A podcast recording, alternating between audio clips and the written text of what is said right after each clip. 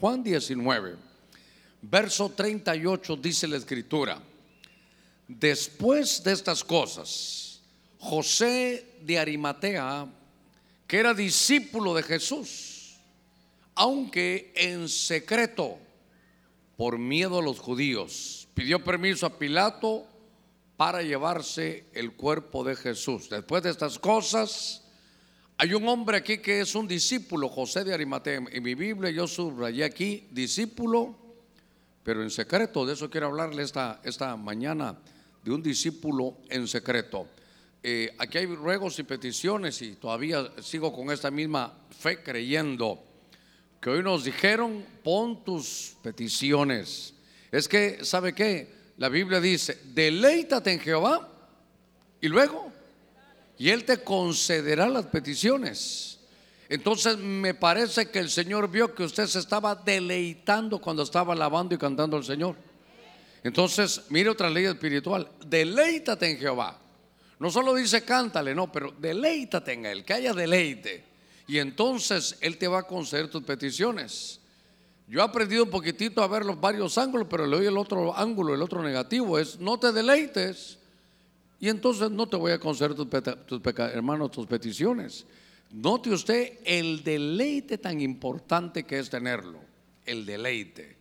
Es hacer las cosas, hermano, con pasión, porque son para el Señor. Pero seguramente usted hizo eso y el Señor dice, ¿sabes qué? Preséntame tus peticiones. Las vamos a presentar, Padre. En el nombre de Cristo, delante de ti estamos. Y sabemos que al deleitarnos en ti, Señor, tú dices que pongamos nuestros ruegos Mira cada necesidad de tu pueblo, de tener, Señor, salvación, fortaleza. Que envíe sanidad a cada hospital, Señor, donde hay enfermos. Y ahora mismo que están escuchando, que venga salud y sanidad para ellos. Señor, mira cuántas personas están con problemas económicos. Pon tu mano. Señor, restaura, quita toda amargura, todo aquel sentimiento que no nos permite tener paz y alegría. En el nombre de Cristo, Señor, aquellos que todavía no tienen trabajo, provéeles de esa bendición. Bendice la obra de las manos de cada uno. Trae sanidad interior a cada corazón. Señor, declaramos que esta será una mañana de bendición. Abrimos nuestro corazón, ponemos nuestra copa para que tú la llenes. Señor, sabemos que es sin medida. En el nombre de Cristo, Señor, gracias. Amén y amén. Gloria a nuestro Señor. A ver, démosle palmas fuertes a nuestro Señor. Gloria a Dios. Este pasaje comienza diciendo, después de estas cosas, ¿qué cosas habían sucedido? Hermano, el tiempo del ministerio del Señor durante tres años o tres años y medio había sido, hermano, un tiempo de, de, de maravillas para Jerusalén. Estaba profetizado del libro de Joel, cuando uno lo lee despacito, muchas de las situaciones que Jerusalén iba a vivir.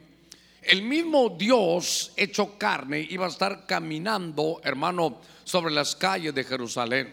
La gente pudo verlo. Dice, vimos su gloria como la gloria del unigénito del Padre, lleno de gracia, lleno de poder. Aquellos enfermos recibieron salud, recibieron sanidad. Muchos hermanos que estaban equivocados vieron de pronto la verdad. Conocieron a Jesús, estuvieron cerca, lo vieron hermano caminar en medio de, del mar, lo vieron caminar sobre las aguas. Se dieron cuenta en el monte de la transfiguración cómo se llenó de luz, cuántas cosas, cuántas ah, vivencias, hermano, de estar con el Señor, de ver cómo hacía las cosas, de, ¿sabe qué? De verlo actuar frente a los problemas, de cómo perdonar. Hermano, durante tres años y medio, una bendición tan tremenda. Pero cuando el Señor les hablaba y les decía a ellos, les, decía, mire, viene el tiempo cuando me voy a, me van a tomar y yo voy a ir a la cruz. Eso no le gustaba a nadie. Pero se lo disfrutaron, hermano, haber, haber vivido ese tiempo, me imagino lo más maravilloso, hermano, estar en las calles cuando Jesús se movía, cómo ponía las soluciones cómo multiplicaba los peces, cómo abundaba el pan, hermano.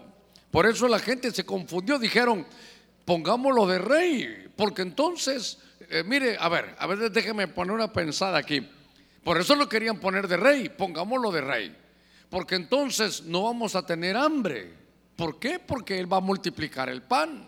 Tal vez solo los de las panaderías no iban a estar contentos, pero él iba a multiplicar el pan. Y entonces decía, se van a cerrar los hospitales porque donde él pase va a haber sanidad. Entonces no va a haber necesidad de hospitales ni de, ni de panaderías, él va a hacer todo esto.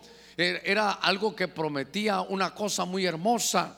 Se imagina, transforme el agua en vino. ¿Cuántas cosas, hermano, hacía nuestro Señor? Se imagina esos tres años, dice, después de estas cosas. Entonces se vivió un tiempo maravilloso. Se imagina haber sido discípulo. Imagínense Marta, María o Lázaro.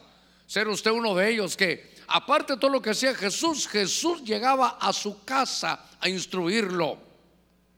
Yo no sé si usted, si usted hubiera querido ser Marta, tal vez hasta así se llama usted Marta, ¿verdad? Sirviendo al Señor. Y tal vez cuántas de aquí se llaman María o Miriam, hermanos, eh, adorando al Señor. Por ahí hay alguien que se llama Lázaro también. Qué bonito porque era amigo del Señor. Y aunque se murió y fue al infierno, hermano, ya se imagina cuatro días de estar allá, como no aproveché a Jesús. Y de repente la voz del Señor, Lázaro, ven fuera. Si el Señor no dice Lázaro, se salen todos los muertos, tal vez ahí, hermano.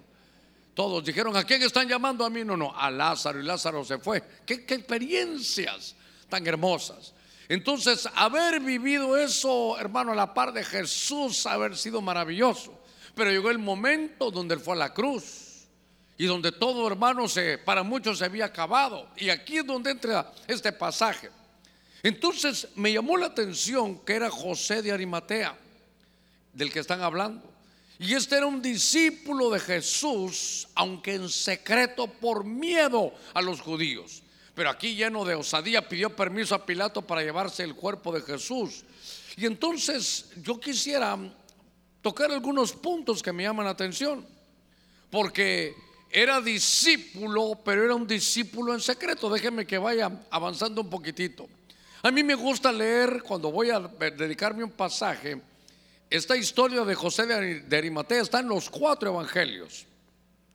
Está en Mateo 27, está en Marcos, creo que en Lucas 23, en Juan 19. Ahí aparecen todos los evangelios, hermano. Pero me llamó la atención también cuando me gusta leer, leo todos los, voy viendo eh, algunos puntos que otro evangelista no tienen. Pero al leer la Biblia Kadosh, no leí que era José de, de Arimatea sino dice que era José de Ramatayim. Y entonces me llamó la atención. Y entonces fui a buscar y fíjese que Ramatayim es la ciudad de, Ramá, pero se llamaba Ramatayim de Sofim porque era un lugar de altura, era el lugar donde nació hermano Samuel. Ese era el lugar, pero dice que era un lugar de alturas y era esa, ese José de Arimatea, realmente en el hebreo lo tendríamos que leer, que era José de Ramatayim.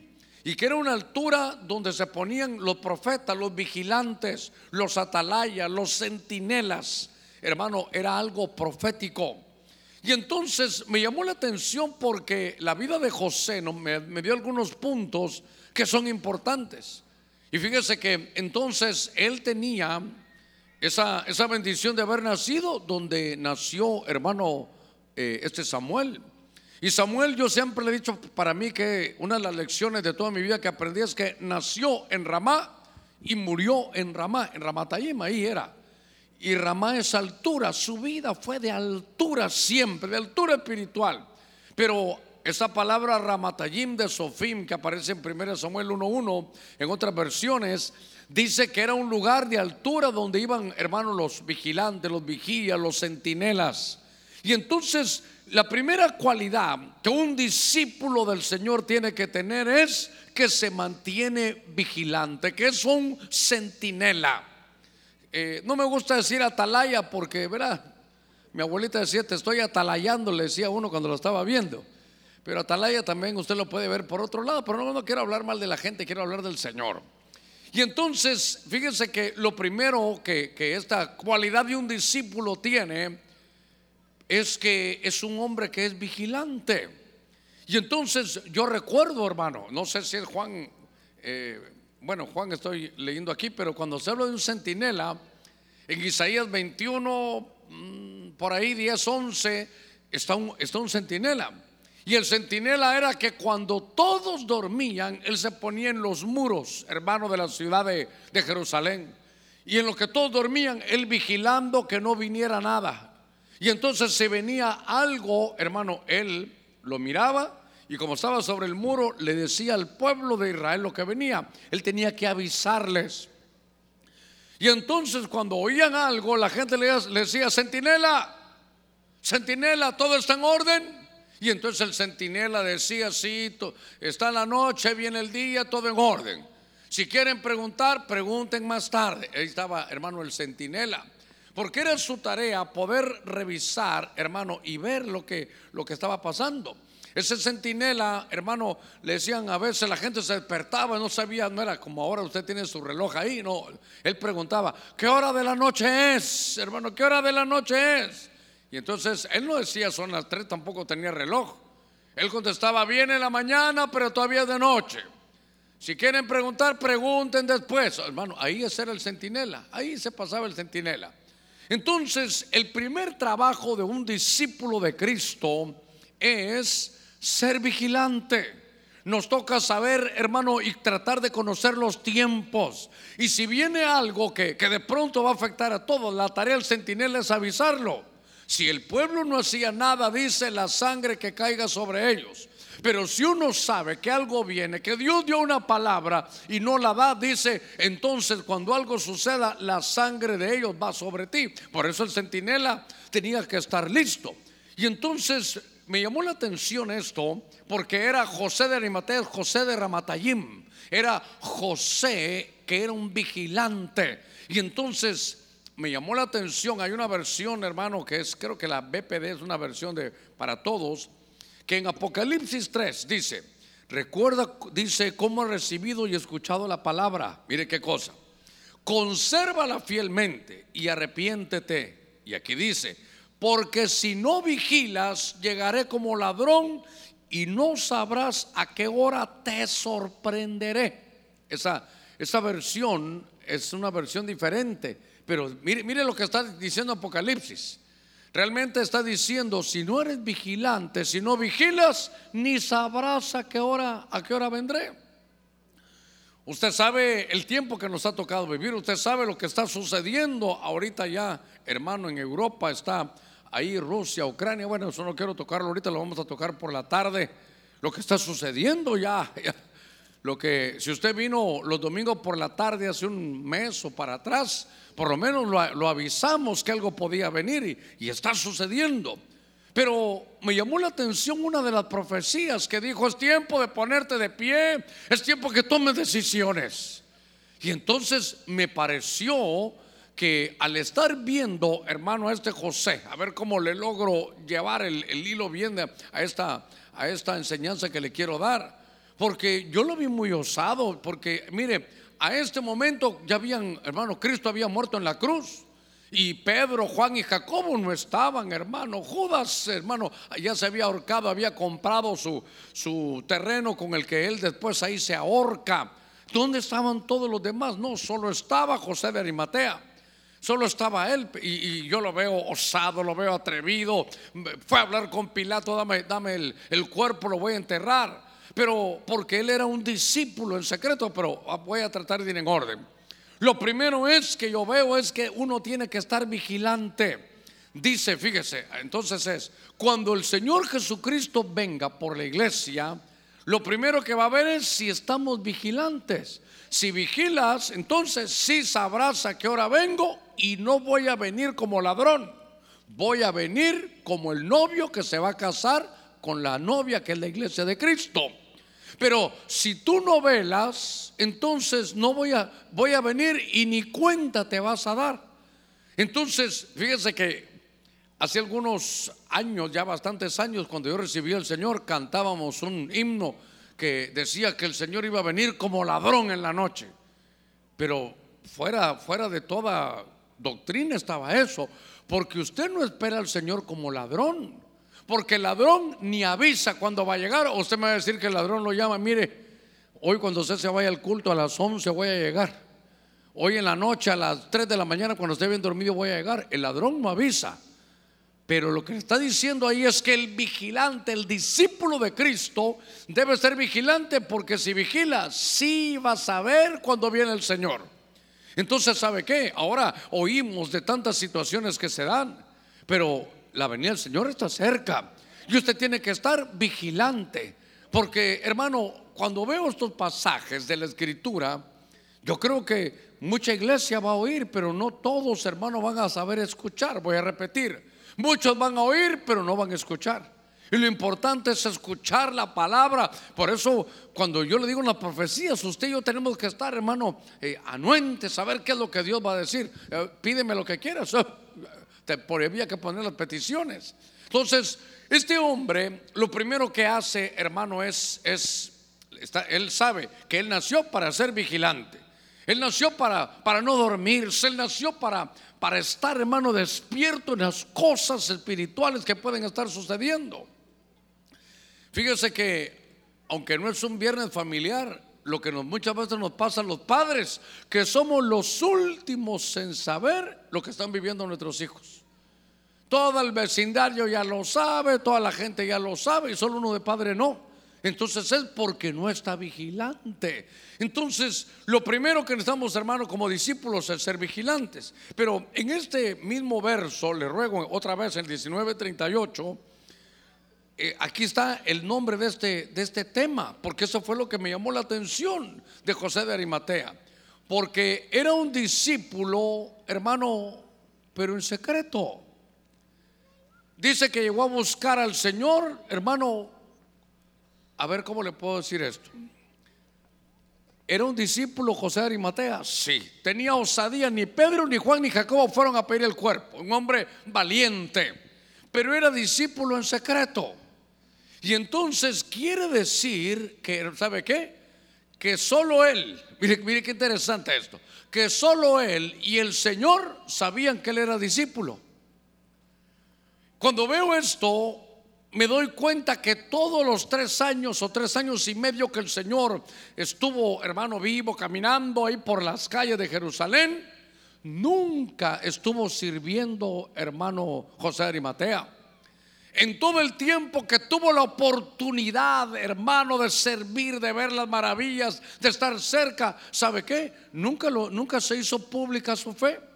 Nunca se hizo pública su fe. Nunca dijo, sí, yo soy cristiano. Él internamente vibraba, él internamente, hermano, sabía que, que él era discípulo de Jesús, pero solo Jesús y él lo sabían.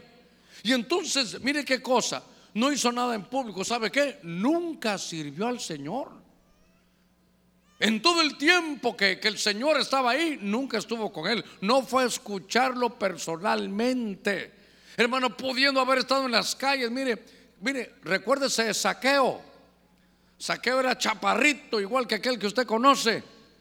Y entonces, como venía Jesús, dice, la multitud le impedía ver. Eh, eh, hermano, dijo, esto no me dejan ver, se subió a un árbol. Y solo pasó y el Señor le dijo, saqueo bájate de ahí que hoy tengo que quedarme en tu casa. Hasta el nombre le sabía, pero él hizo pública su fe, fue a buscarlo.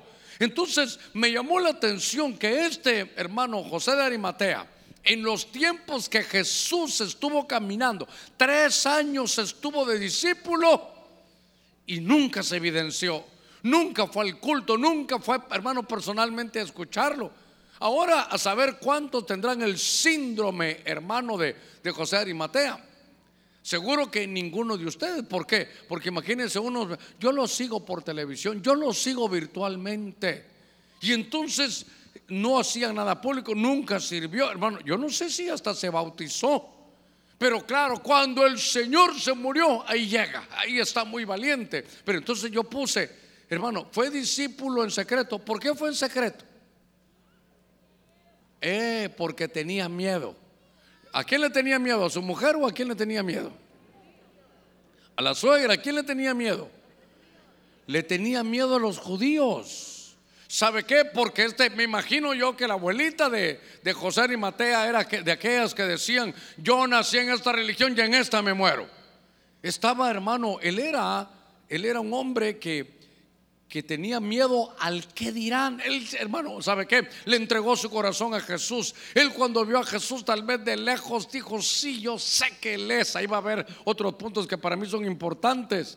Pero cuando yo vi que era discípulo en secreto por miedo a los judíos, dije, ¿qué cosa esta? ¿Cuántos estarán, hermano, en una religión sinceros? Sí, sinceros. Pero como Saulo, sinceramente equivocados y ya saben de Jesús y sabe qué, y son discípulos. Tal vez en su casa nadie los vio, le dijo, Jesús, te recibo como mi Señor y como mi Salvador. Hermano, salvo José de Arimatea, claro que era salvo, claro que sí, pero, pero era discípulo en secreto. Es más, hace muchos años, hace muchos años, ya no me han contado, pero hace muchos años venían, hermano, gente de, de otros lugares a escondidas de la religión donde estaban, venían a la iglesia. Y como había columnas, ahora mire aquí, me recuerdo cuando se hizo este templo, se hizo el estudio arquitectónico de acuerdo a la tecnología de hace como 15, 20 años, de cuál era el máximo que se podía poner un domo sin que hubiera una columna. Porque, hermano, yo todo el tiempo que la iglesia comenzó teníamos esas columnas. Recuerdo cuando estábamos en el templo, hermano, allá del, enfrente del City Mall, eran unos locales que todavía están ahí. Alquilamos un local como para unas 100 personas y, predicábamos ahí, pero se empezó a llenar. Y entonces alquilamos el, el local que estaba a la par para los niños. Pero ya después ya no cabíamos, entonces botamos la pared, pero quedaban columnas. Entonces a mí me quedaba una columna aquí. Entonces el púlpito estaba aquí y enfrente tenía una columna. Y entonces, eh, cuando estaba aquí, imagínense la columna, todos los que estaban aquí no los miraba, tenía que hacerles, hermano, bendiciones. Y todos los que estaban aquí en la columna, toda esta parte no la miraba, entonces tenía que estar así. Entonces, fíjense, hermanos, que la Biblia dice, así nos tocaba, y ahí estábamos, ni lo sentíamos.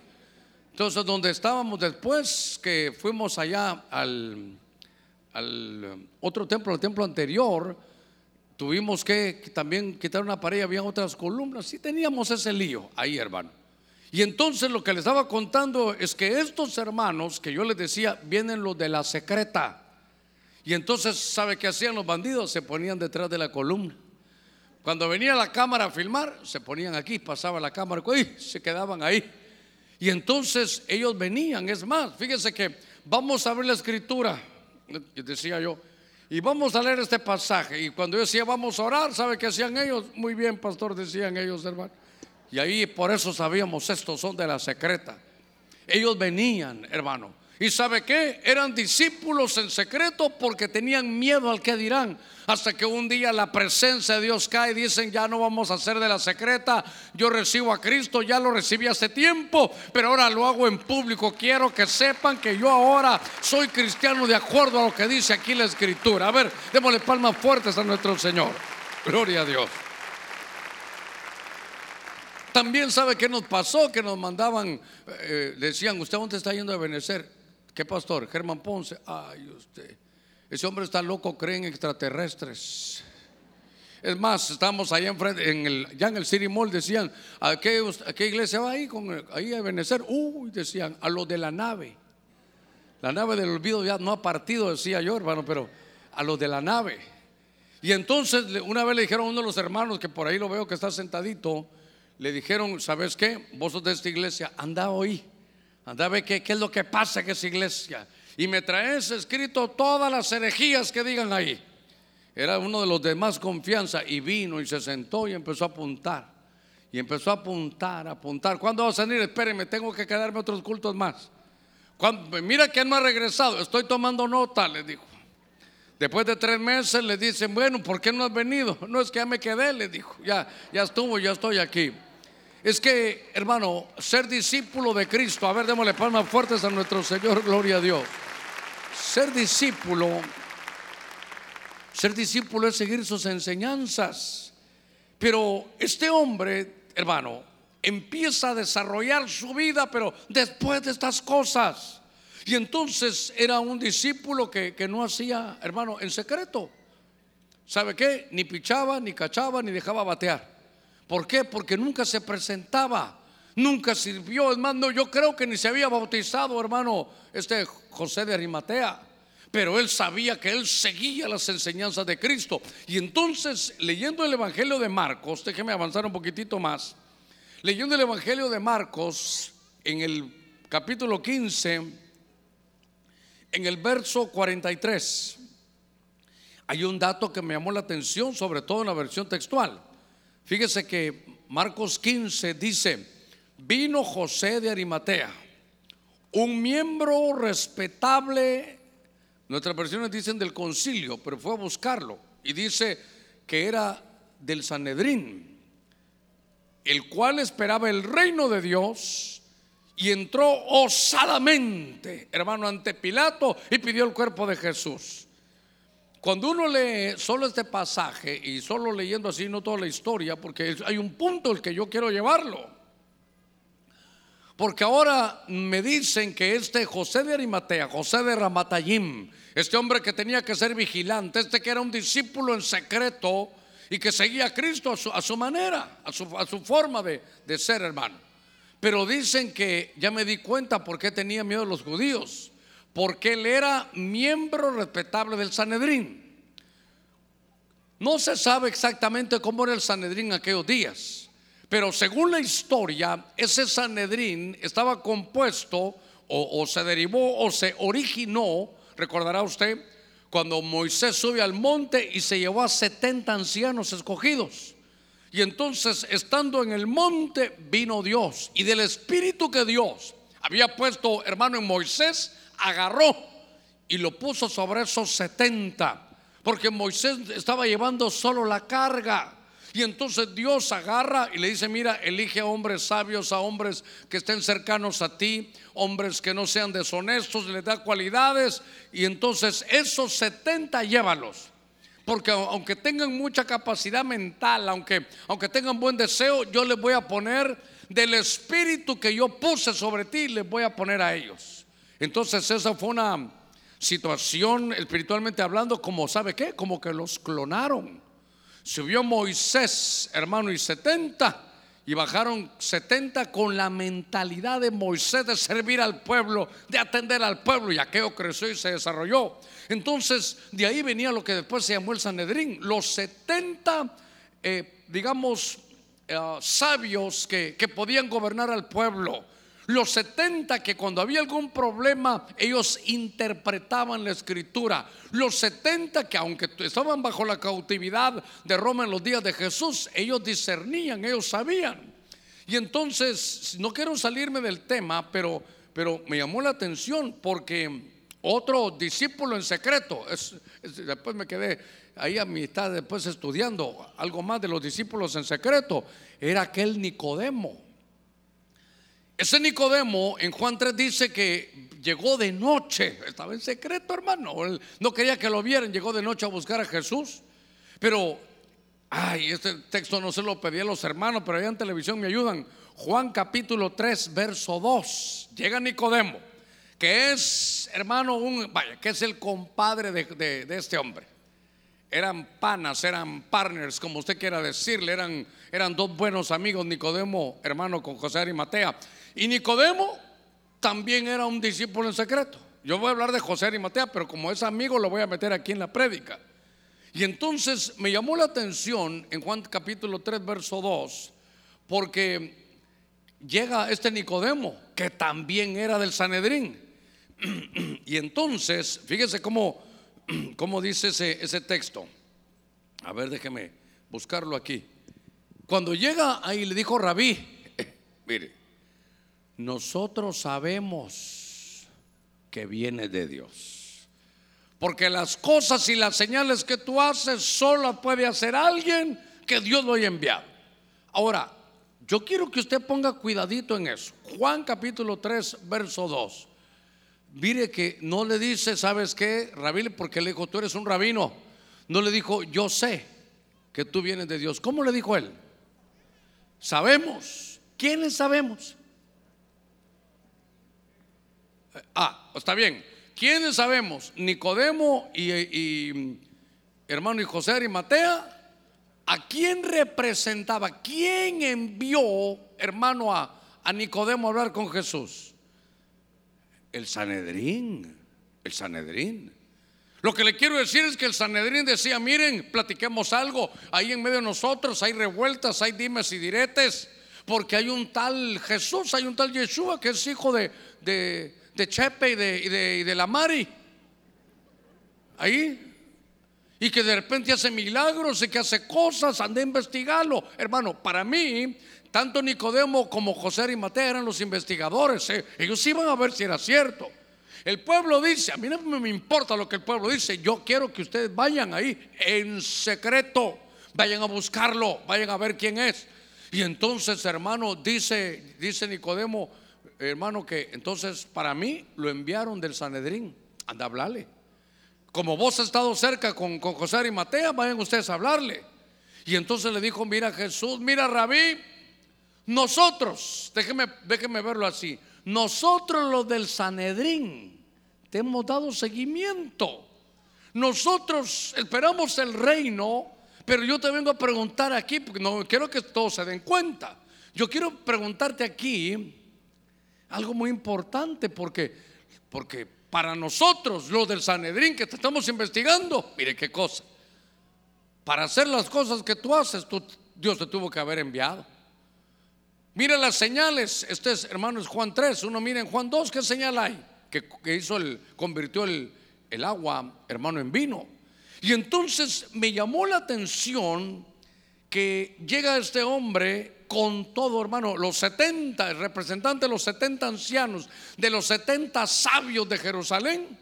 Y entonces llega y dice, nosotros los que gobernamos aquí, sabemos que tú tienes que venir de Dios. Y empezó Nicodemo a hablar, le dice Jesús, espérate, espérate, espérate Nico, te quiero decir algo.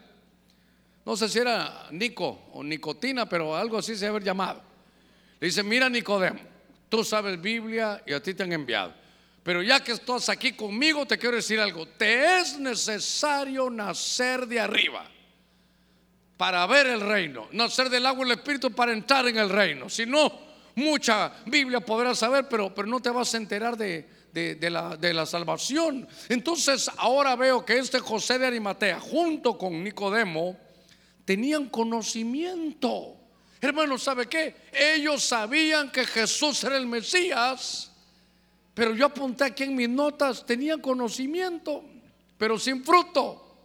Mire qué cosa es. Por eso yo le he dicho muchas veces, hermano, la sabiduría no se mira en el, en el conocimiento, sino, en el comportamiento. Me invitaron unos muchachos a hacer un programa, pero hermano, durante casi un año me estuvieron invitando para hacer un programa. No puedo, no puedo, no puedo. Hasta que el Señor me habló y me dijo, diles que sí. Y tuvimos un programa ahí con ellos y entonces pude ver la perspectiva de cómo la gente de afuera, los que no son cristianos, nos miran a los cristianos o nos miran a las iglesias y eso me, me sirvió para poderles decir así es el Evangelio. Pero en medio de todos, uno de ellos antes, hermano del programa, me dijo, pastor, a mí me traían de niño a la iglesia. Ah, qué bueno, le dije yo. Y ahora no, ya no voy, me dijo, contame, ¿y a qué iglesia? A Ebenezer, me dijo. Y entonces dije, te tengo que recuperar. El peor que venía de negro, le dije, aunque seas oveja negra, pero te voy a recuperar. Me llevaba mi mamá, doña Miriam, me dijo, me, llevaba. ¿Y dónde está tu mamá en Estados Unidos? Pues aquí te voy a agarrar, ahora no te voy a soltar. Y empezamos a, a platicar algunas de estas cosas. Y entonces yo le dije, a ver, ya le dije fuera todo, ¿tú crees en Jesús? Sí. ¿Crees que esto es el Señor? Sí. ¿Crees que murió y resucitó por ti? Sí. Entonces eres discípulo. Sí, pero no llego. Y de ahí me entró este, este, desarrollar este tema. Y entonces, pastor, yo soy salvo o no. ¿Qué crees tú? Pues yo creo en Jesús. Sí, pero a mi manera. Ah, bueno. Entonces, ¿sabes qué? Le dije, eres salvo. Entonces, ¿para qué voy a la iglesia? Es como que tú me dijeras, nació tu bebé, ya nació, sí, ahí déjalo, ahí déjalo. ¿Qué hay que hacer con un bebé? Cuidarlo, cambiarle el pañal, alimentarlo. ¿Para qué? Que aprenda a caminar, a vestirse, a desarrollarse. Lo que te falta es desarrollo. Pero entonces ese muchacho con el que hablé es un discípulo en secreto. Por eso, cuando estoy viendo aquí, hermano, mire, era del Sanedrín, tenían conocimiento. Ellos eran los que interpretaban lo que la Biblia decía. Y al final, ellos decían, sabemos el Sanedrín, Sabemos todos que tú eres de Dios. Sabemos todos los judíos que, que tú has venido de Dios. Y entonces les dice aquel el que no naciere de nuevo, no va a ver el reino. Entonces me estás diciendo a mí que con toda la religión que tengo no soy salvo. Es que nadie se salva por religión. No crea que en el cielo van a decir los evangélicos, por favor, suban estas gradas. No vaya a ser clavos allá porque le van a preguntar a qué iglesia fue. Yo voy a salirle también, hermano, con mi ego lastimado. Cuando ustedes digan ya, eh, ¿de qué iglesia viene? De iglesia de Cristo. ¿Cuántos eran en su congregación? Uno, porque somos uno en Cristo. No voy a estar sacando pecho, allá éramos tantos, nada. Pues somos uno porque somos uno en Cristo. ¿Y usted cómo está subiendo aquí? A ver, démosle palmas fuertes al Señor. Gloria a Dios. Le va a decir el ángel, yo que lo miro muy confiadito de que sube, ¿qué se cree usted? No, yo no me creo nada. Pero ¿y cómo tiene derecho? ¿Cuántas obras hizo? No, dígale al ángel ni me pregunte por mis obras. Es la obra del Hijo de Dios, es la obra de Cristo la que me permite ingresar. Le van a decir, pase adelante, qué bueno, qué lindo que pase adelante. Entonces, ¿cuántos discípulos en secreto habrán? ¿Cuántos discípulos habrán que sí? ¿Crees en Jesús? Sí. ¿Murió por ti? Sí. ¿Es tu Señor? Sí. Y entonces ni te congregas, ni pichas, ni cachas, ni dejas batear. Pero yo veo aquí que, por eso le digo, después de estas cosas, se perdió todo el tiempo, se perdió su, su tiempo, hermano, de servir, de, de, escuchar de la gloria que había caminando, hermano, sobre las calles, porque era un discípulo en secreto. Y entonces, hermano, el conocimiento no, no, no le sirvió para nada. Tenía conocimiento, sabemos que viene de Dios. Muy bien, casi que yo hubiera estado y le digo, ¿y entonces? Por miedo a los judíos, por miedo a tu religión. Es que nadie se salva, hermano, por una religión. Y entonces estaba viendo este José de Arimatea y estaba viendo, hermano, que mire qué valiente en Mateo capítulo 27, verso 59. ¿Sabe qué? Todo, mire todo lo que está haciendo. Osado, valiente, hermano esforzado, pidió el cuerpo de, Jesús. En Mateo 27, 59 dice, tomando José el cuerpo, lo envolvió en un lienzo limpio de lino. Hermano, él sabía, él sabía, mire todo lo que estaba haciendo. Pero todo lo hizo después de estas cosas. Ahí voy llegando ya, ahí voy llegando ya. Ahora, cuando estoy viendo a José de Arimatea, él sabía, porque el cuerpo de Cristo lo acababan de bajar de la cruz. El cuerpo estaba desnudo y él dijo, lo voy a cubrir. Diga conmigo, cobertura. Lo voy a cubrir el cuerpo de Cristo. Pero yo pondría un aditamento aquí. El cuerpo muerto de Cristo lo voy a cubrir. Cuando empezamos a, ver cómo me trato de ordenar en este punto, porque ya, ya voy llegando a donde quiero disfrutarme esto con usted. Cuando leímos Juan 19, 38, decía, después de estas cosas. Entonces quiere decir que después de estas cosas es de que Jesús estuvo en la cruz. Se recuerda que estaba Jesús en la cruz, el verbo hermano, ahí. Y entonces él dice, Padre, se recuerda, en tus manos encomiendo mi espíritu. Y el espíritu se va con el Padre y el cuerpo físico de Cristo muerto se quedó en la cruz. Guarda ese punto que para mí es importante. Entonces, ahora estoy viendo que después de estas cosas, aquel hombre osado, valiente, hermano, toma el cuerpo y lo cubre. ¿Por qué? Porque él sabía. Hermano, conforme uno va viniendo al Evangelio, uno va entendiendo muchas cosas. Mire, y sabe que a veces algunos, espero nunca formar parte de ese gremio, hermano, caricaturizan el Evangelio. Lo caricaturizan. ¿Que la caricatura qué es? Que agarran algo y lo ponen, hermano, al máximo y se olvidan de lo demás. Y entonces veo esto porque sé que la cobertura viene de Dios. ¿Se recuerda? A ver, desde el, desde el inicio, Adán pecó. Y cuando pecó, dice que en un abrir y cerrar de ojos se dio cuenta que estaba desnudo. Mi Biblia dice que los vio el Señor, les hizo pieles y los cubrió. Quiere decir que el fluir del lado de la luz es cubrir. Y lo que hace Satanás que el Señor lo reprenda es desnudar. Fíjese que en el mismo libro, viene a mi mente, en el mismo libro de Génesis, De repente Noé está tirado en su tienda, ebrio, desnudo, dice la Biblia. Él seguramente no sabía, hermano, después de que se baja del arca, después de aquel, de aquel tiempo de salvación, vino un día de, después de un día de victoria, vino un día de derrota, porque sembró una vid y él no sabía, que pienso yo, hermano, la empieza a beberla y se queda desnudo. Había, había fallado un padre, estaba tirado en su tienda y desnudo, y de pronto entran los hijos. Y entra Cam, lo vio desnudo y sale a contarlo allá afuera. Cuando lo cuenta, entran los otros dos hijos, hermano. Dice que entró Semi Jafet y como sabían que estaba desnudo, mire, no lo quisieron ver, entraron para atrás, traían una sábana, un manto, lo tiraron encima y cubrieron a Noé. Derivado de cubrir o desnudar, tome nota. Dijo Dios a Sem y Jafet, Dice, serán líderes, serán cabezas. Y los empieza a bendecir. Y Cam, por haber visto la desnudez y contarla, dice la Biblia, será no solo esclavo, sino, sino será esclavo de esclavos. Aquellos serán jefes y líderes. Y este no solo va a ser esclavo, este va a ser esclavo de los esclavos. ¿Por qué? Porque la unción de Dios es cubrir y Dios te bendice. Y la, hermano, y la unción, si valga decirlo así, de Satanás es desnudar. Donde usted lo vea, una vez estaba profetizando, hermano, Saúl y salió de, su, de, su, de sus cabales y se quedó profetizando desnudo en una tienda. ¿Y sabe qué decía, sabe qué decía la gente? Saúl, entre los profetas. Como que dice, Saúl sin orden, sin cobertura, ahí está ministrando.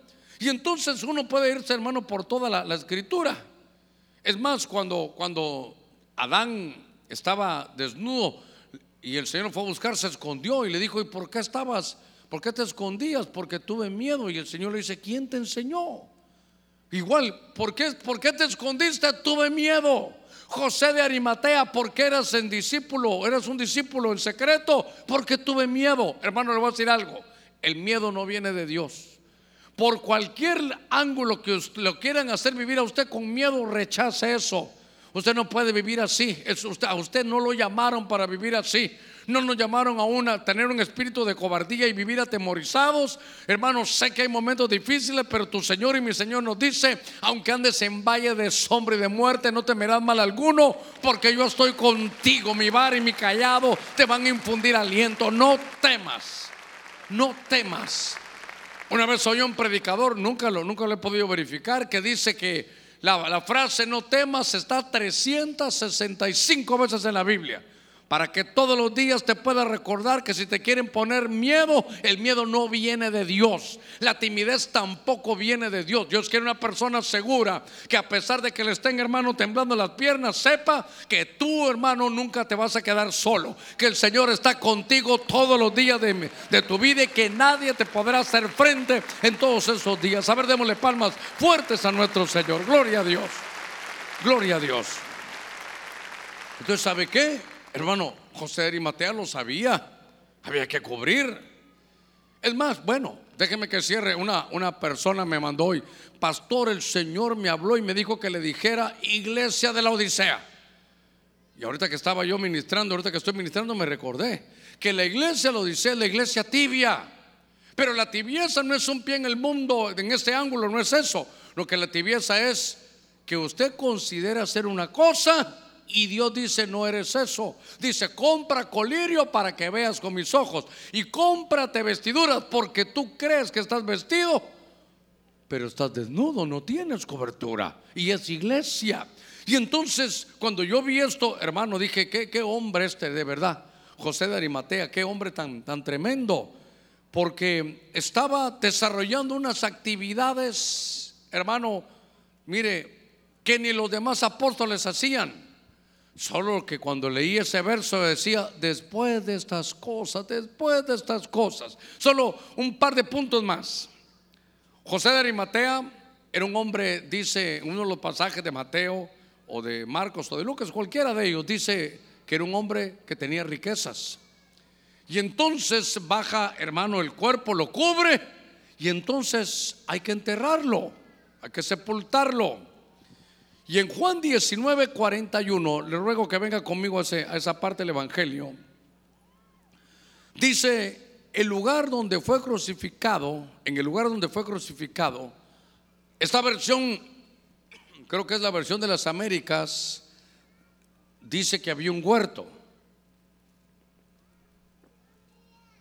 Y entonces me llamó la atención. En el lugar donde fue crucificado había un huerto. Y en el huerto un sepulcro nuevo, en el cual todavía no habían sepultado a nadie. Este José de Arimatea es tremendo, hermano.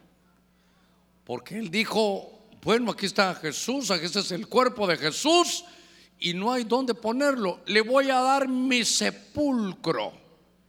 Y entonces, ¿dónde quedaba? En el huerto. Diga conmigo, en el huerto. Aquí veo una tarea de reivindicación. Porque cuando dice huerto, hermano, no hay que ser teólogo. Si yo le digo huerto, ¿qué es lo primero que se le viene a usted? Allá en Génesis. ¿Dónde puso Dios al hombre? ¿Dónde puso Dios a Adán? En el huerto.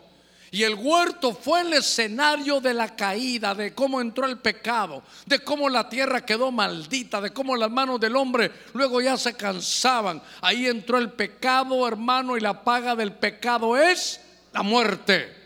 Entonces, cuando yo veo, hermano, aquí dice en un huerto, y me recordé, ahí entró el pecado. ¿Sabe qué? Tremendo. ¿Cómo se llamaba el huerto donde estaba Adán?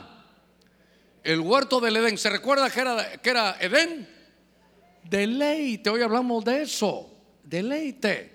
Entonces se perdió el deleite, vino la maldición sobre el trabajo, sobre la tierra. Ya Dios ya no bajaba, hermano, ahí porque el hombre ya no iba a estar ahí. Es más, mi Biblia dice que fue expulsado del huerto. Ahora entonces, ya no Adán, sino el postrer Adán, que es Cristo, lo van a poner en un huerto. Y entonces la paga del pecado, ¿cuál fue? Muerte. Entonces vino el Señor y dijo, bueno, en este, en este monte voy a morir yo, no porque tenga ningún pecado, sino para pagar el pecado de todos nosotros. Y entonces pagó el precio y lo que se perdió en el huerto de Génesis se va a recuperar en el huerto aquí en el capítulo 19. Mire qué cosa más linda. En aquel huerto entró el pecado. Cuando vino Cristo entró la salvación. Cuando aquel hombre Adán, hermano, salió el deleite, ahora Dios que nos ha devuelto el deleite. Y esta mañana el Señor nos habló y dijo, ustedes han cantado, han alabado con deleite, les concedo las peticiones de su corazón. Mire, a ver, ¿cuántos decimos gloria a Dios? ¿Cuántos podemos decir gloria a Dios? ¿Sabe qué? Usted vino para decir, ah, no, entonces tengo recuperado el deleite. Y cuando se recupera el huerto, ¿sabe qué es? Usted trabaja y Dios le devuelve las fuerzas. Allá había maldición por el trabajo. Ahora el trabajo para el cristiano ya no tiene maldición. Dios bendice la obra de sus manos. Usted es bendecido, recupera fuerza. Que esta mañana usted entienda que el trabajo suyo nunca será de maldición, será de bendición. Sepa esperar en Dios, deleítese en Jehová y Él le concederá las peticiones de su corazón. Usted va a recuperar la fuerza. Se fue, hermano, la maldición. Mire, a ver, démosle palmas fuertes a nuestro Señor. Quiero decirle algo más. Cuando Dios bendice, dice, voy a poner de testigos al cielo y a la tierra. Entonces, ¿sabe qué? Dice Dios, allá en San Pedro Sula tengo varios hijos que han entendido cómo los he reivindicado. Cielos de San Pedro Sula y tierra de San Pedro Sula cuando vayan mis hijos, que los cielos estén abiertos, que si tienen lugares donde han hermanos sembrado, que venga la lluvia temprana y tardía, que la tierra sepa que si son mis hijos ya no hay maldición para ellos, el trabajo le va a devolver su fuerza, van a vivir y van a ser prosperados, porque es la obra de Cristo en ese huerto. El hermano nos recuperó, nos reivindicó en ese huerto. A ver, démosle palmas fuertes a nuestro Señor. Gloria a Dios. Ahora, cuando yo estaba ahí leyendo decía, qué tarea, hermano, la de José de Arimatea. Pero tengo en el corazón algo. Después de estas cosas, ay, qué cosa esta. Y entonces, ¿sabe qué? Por ser discípulo en secreto, nunca sirvió pudiendo haber servido. Nunca disfrutó la gloria de ver las bendiciones porque nunca estaba con el pueblo.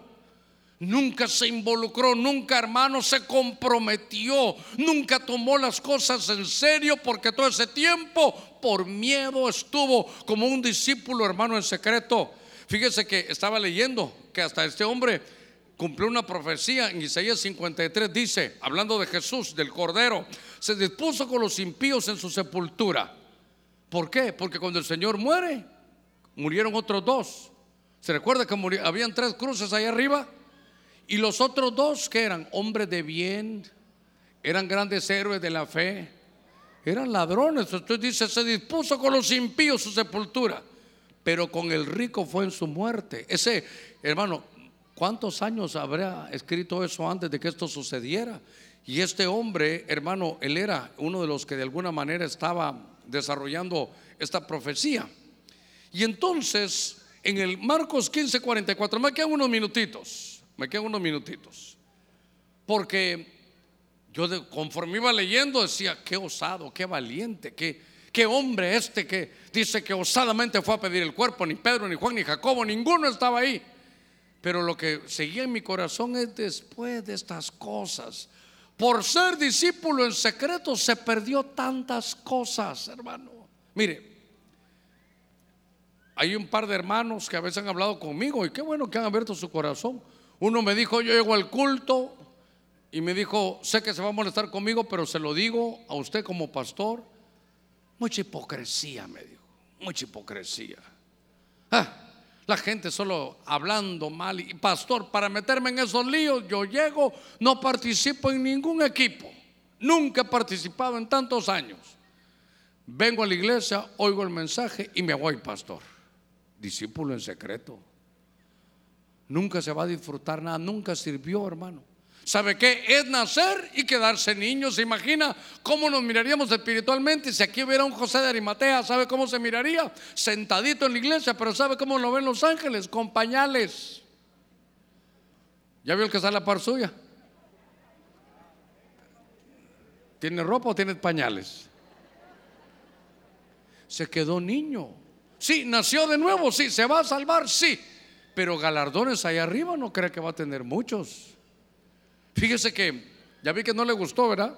Me está faltando el respeto, pastor, porque aunque usted no lo sepa, soy un discípulo de Cristo y salvo. Sí, pero en secreto.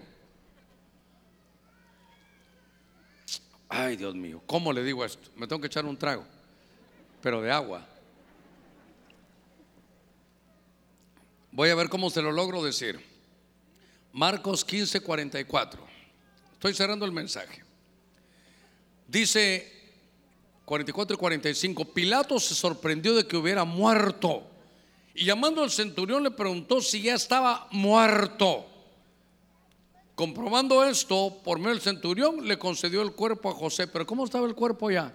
Muerto. ¿Por qué? Porque se fue, se fue el espíritu ya, le dijo, le dijo el espíritu, el Señor le dijo, Padre, en tus manos encomiendo mi espíritu, pero el cuerpo se quedó. A ver, soporte un momentito esto. Ahorita no voy a hablar del cuerpo físico de Cristo, sino del cuerpo místico. ¿El cuerpo místico qué es? La iglesia, cuando el Señor venga, los del cuerpo místico espirituales, hermano, los vigilantes, los muertos en Cristo resucitarán primero y los vigilantes, los vivientes se van a ir con el Señor en el arrebatamiento. Pero parte del cuerpo, donde ya se fueron los espirituales, se va a quedar aquí en la tierra. Y entonces me voy a atacar a mí mismo también. Parte del cuerpo de Cristo y los, los espirituales ya se fueron, se van a quedar a la gran tribulación. Y entonces van a haber un montonón de José de Arimatea. Si usted quiere pastores, hoy sí, voy a dar mi vida, voy a enfrentar lo que sea, el anticristo persiguiéndome. A ver, Señor, no nos podemos reunir en una iglesia en escondidas, que tu bendición venga, seguro va a llegar la bendición. Pero ¿sabe qué? Decisiones muy tardías. Qué terrible que los discípulos en secreto, ya que se fue, hermano, el, el pueblo del Señor en el arrebatamiento, van a enfrentar la tribulación como unos valientes, osados, pero pero ¿por qué? Por decisiones tardías. Por eso, una de las profecías, creo que la última profecía decía, ponte de pie, tienes que tomar decisiones, son decisiones finales. Ya basta, ¿sabe cómo lo entendí yo por el tema? Ya basta de ser discípulo en secreto. ¿Sabe qué? Sus decisiones, hermano, este es como el síndrome de José de Arimatea. Ahora sí era osado. Ahora, ¿sabe qué? Yo pongo aquí, fue vigilante. Conocía, pero, pero mire, tenía que haber velado y sabía quién era Jesús. Pero Jesús no va a venir con, por él como novio para casarse, sino como ladrón. Era discípulo, sí en sí. Era discípulo, pero en secreto por miedo. Hermano, tenía conocimiento claro, pero sin fruto. ¿Cuántos estarán viviendo, hermano, de esta manera en lo que los hermanos de alabanza suben? ¿Cuántos estarán viviendo de esta manera? ¿Sabe qué? Osado, valiente, sí vas a sacar todo, pero al final, hermano, si el regalo que tenemos, se lo he dicho y se lo voy a repetir toda la vida, el pasado, ¿qué se puede hacer por eso? En el pasado hay cosas lindas, claro que sí. Y también cosas que no se pueden arreglar porque ya sucedieron. Es más, el pasado de alguna manera, dijo un pensador, solo voy a decirlo así, ¿verdad? El pasado ya no existe. ¿Cómo arreglar un error del pasado, hermano? Por eso Pablo decía, yo dejo atrás y voy para adelante. El futuro es incierto. Es incierto. Imagínense todo lo que hacemos y mañana viene el Señor y usted diciendo sí. Pero desde el próximo abril del retiro, ahí me voy a poner las pilas. Ni sabe si va a llegar, ni sabemos cómo están las cosas, hermano. ¿Por qué? Porque es un discípulo en secreto. Entonces, cuando estoy viendo esto, digo, tenía conocimiento, era del Sanedrín, sabemos que tú vienes de Dios, pero se quedaba en su religión, nunca pudo servir. Y mi Biblia dice el más grande, eh, esperaba el reino. ¿Quién es el más grande en el reino? El que sirve. Nunca se apuntó en equipo de servidores. Porque como me dijo ese hermano, todos son hipócritas. Casi le digo yo comenzando contigo. Y con el que predica.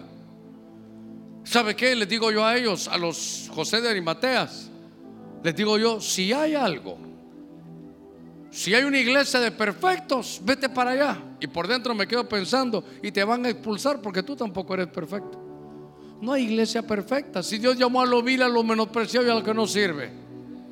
Lo que sí sabe que es el regalo, ni el pasado ni el futuro. Lo que vale ahora es el presente, lo que estás haciendo ahora es lo que vale. ¿Qué vas a hacer? Ni sabes si lo vas a hacer.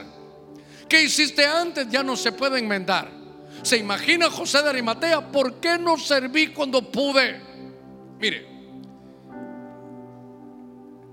recuerdo algunos hermanos que se han ido. Se han ido a vivir. No, no, no se han muerto, se han ido. Pero se han ido a vivir a otros países. Y me escriben y me dice, pastor, la iglesia me queda hora y media. El trabajo, ahora aquí tengo que trabajar, tengo que tener dos trabajos. Ahora lo veo virtualmente, miro la, la bendición que tienen. Pude haber estado ahí, pastor, y no fui. Se acaba de ir uno y me dijo, pastor, desde que nos pasamos para acá, yo dije, ya no, muy lejos muy lejos. ¿Cuántos kilómetros habrán de aquí al templo anterior? Me atrevo a decirle, ni 10 kilómetros hay. 10 kilómetros, ahora que vive en Estados Unidos, tal vez me está viendo, ni son 6 millas. 6 millas son 9.6 kilómetros, ni a eso estamos. Allá no fui pastor y ahora que estoy lejos, pastor, ¿cómo quedaría por estar ahí? Hermano, si nos tocara irnos, Sí, pero no, no de viaje, no que irnos al cielo. Si te tocara que el Señor te dice, mira, ya te vas, hemos aprovechado lo que Dios nos ha dado. Mira, te has deleitado en la vida que Dios te ha dado. Porque a veces solo pensamos, voy a ser feliz cuando tenga esto, voy a ser feliz cuando logre el otro. La felicidad es una decisión que usted puede tomar hoy. No, no crea que cuando tenga esto el otro va a ser feliz. La felicidad se lleva aquí en la cabeza y en el corazón. Es una decisión. Y José de Arimatea hizo un montonón de cosas ya que se había ido el Señor. Tuvo tres años y medio para estar con él todos los días.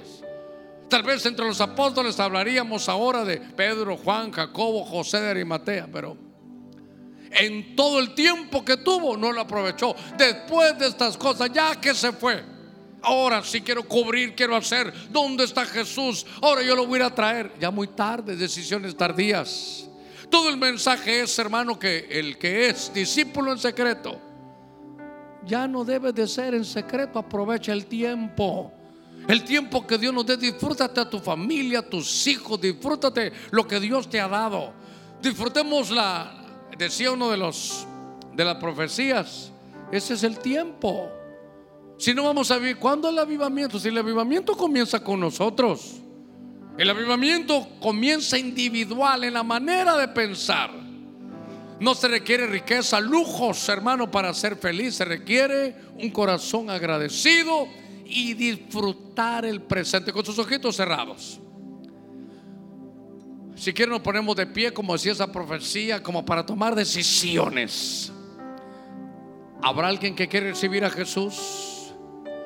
O tal vez, voy a decir, habrá alguien que es un discípulo secreto, porque por eso está, por eso veniste.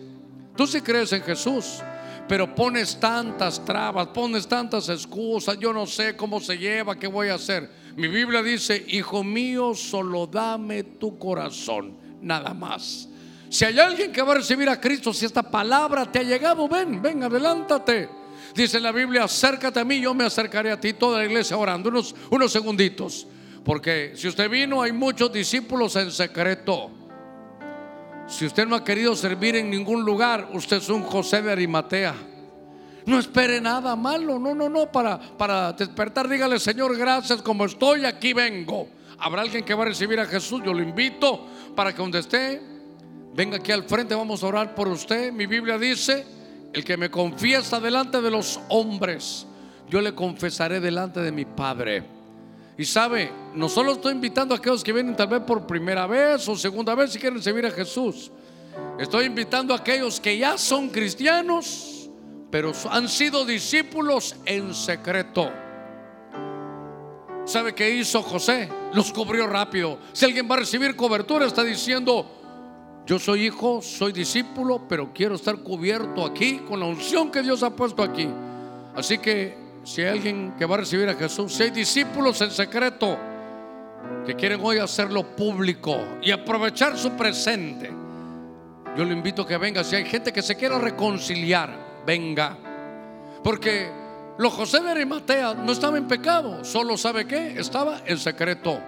Pero si usted ya recibió a Jesús adentro de su corazón, ya cree en Él, pero nunca lo ha hecho público, yo le invito a que rápidamente venga si va a recibir cobertura, si se va a reconciliar, iglesia orando, orando, orando, orando. Venga hoy, Dios te bendiga, Dios te bendiga. Si hay padres que estuvieron atados y hoy les habló el Señor en la profecía antes de la predicación, vengan y díganle, yo ya hice la oración, pero yo vengo a recibir ahora a mi Señor porque estaba amarrado, estaba atado. Habrá alguien más que va a venir. Dios te bendiga, Dios te bendiga. Si va a recibir cobertura, ¿sabe qué es cobertura?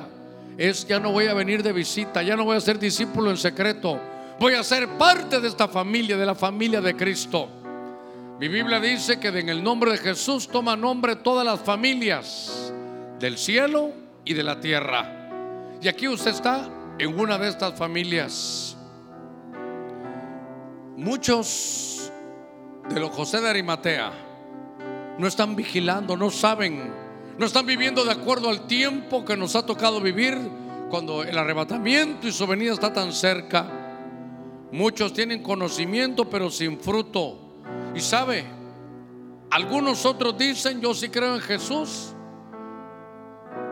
pero en esta religión nací, en esta me quedo. Yo no le invito a una religión, lo invito a una relación con Dios, a que, a que conozca a este Señor Jesucristo que nos ha cambiado. En el nombre de Jesús, iglesia, le ruego, orando, orando, usted orando, usted. Orar no es con la mente, se recuerda, es abrir sus labios. Pero todo seguridad diciendo el Espíritu Santo, toca cada vida, toca cada corazón, toca, Señor, la juventud, toca, Señor, Padre de familia. A todo aquel que está aquí, que hoy sea su día, que tú lo tienes planificado, llámalo, Señor, llámalo, impúlsalo. En el nombre de Cristo. En el nombre de Jesús.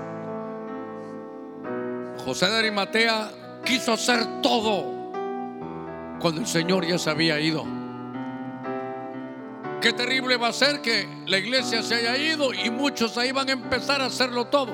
Seguramente así va a suceder. Pero que no sea usted parte de ellos. Dígale, Señor, yo vengo hoy, vengo esta mañana, tú me has traído, salgo, Señor, de esa mentalidad equivocada, como la de José de Arimatea, que diciendo, hermano, teniendo que ser vigilante, no lo hacía. Tenía conocimiento, no lo aprovechaba. Tuvo el Señor, tuvo el avivamiento y no participaba, porque era un discípulo en secreto. Vamos a orar en un minuto. Si todavía hay alguien que se quiera reconciliar, que quiera recibir a Jesús, que necesite oración o que quiera recibir cobertura, venga. No se vaya igual. No se vaya como José de Arimatea. Sí, salvo como discípulo, pero en secreto. No esperemos que la iglesia se vaya para poder querer desarrollar, querer hacer muchas cosas, cubrir, predicar, ser osados, tener valentía. Eso es lindo, pero hágalo hoy. Si habías dejado tu privilegio, llama a tu anciano y dile, vuelvo a la carga. Mi Biblia dice, aunque el Espíritu del Rey se ponga contra ti, no te muevas de tu puesto. El que te llamó a servir es ese Señor, por el, hermano, es el Señor Cristo Jesús que pagó por ti. Todavía estamos por hacer una oración en un minutito, quedan 30 segunditos. Le ruego a todos los servidores que puedan, hermano, ayudarnos Todas las servidoras, las damas, oran por las damas, los hermanos por los hermanos. Y si hiciera falta, ahí está también Bernabé, están los ancianos. Por favor, que nadie se quede sin una oración.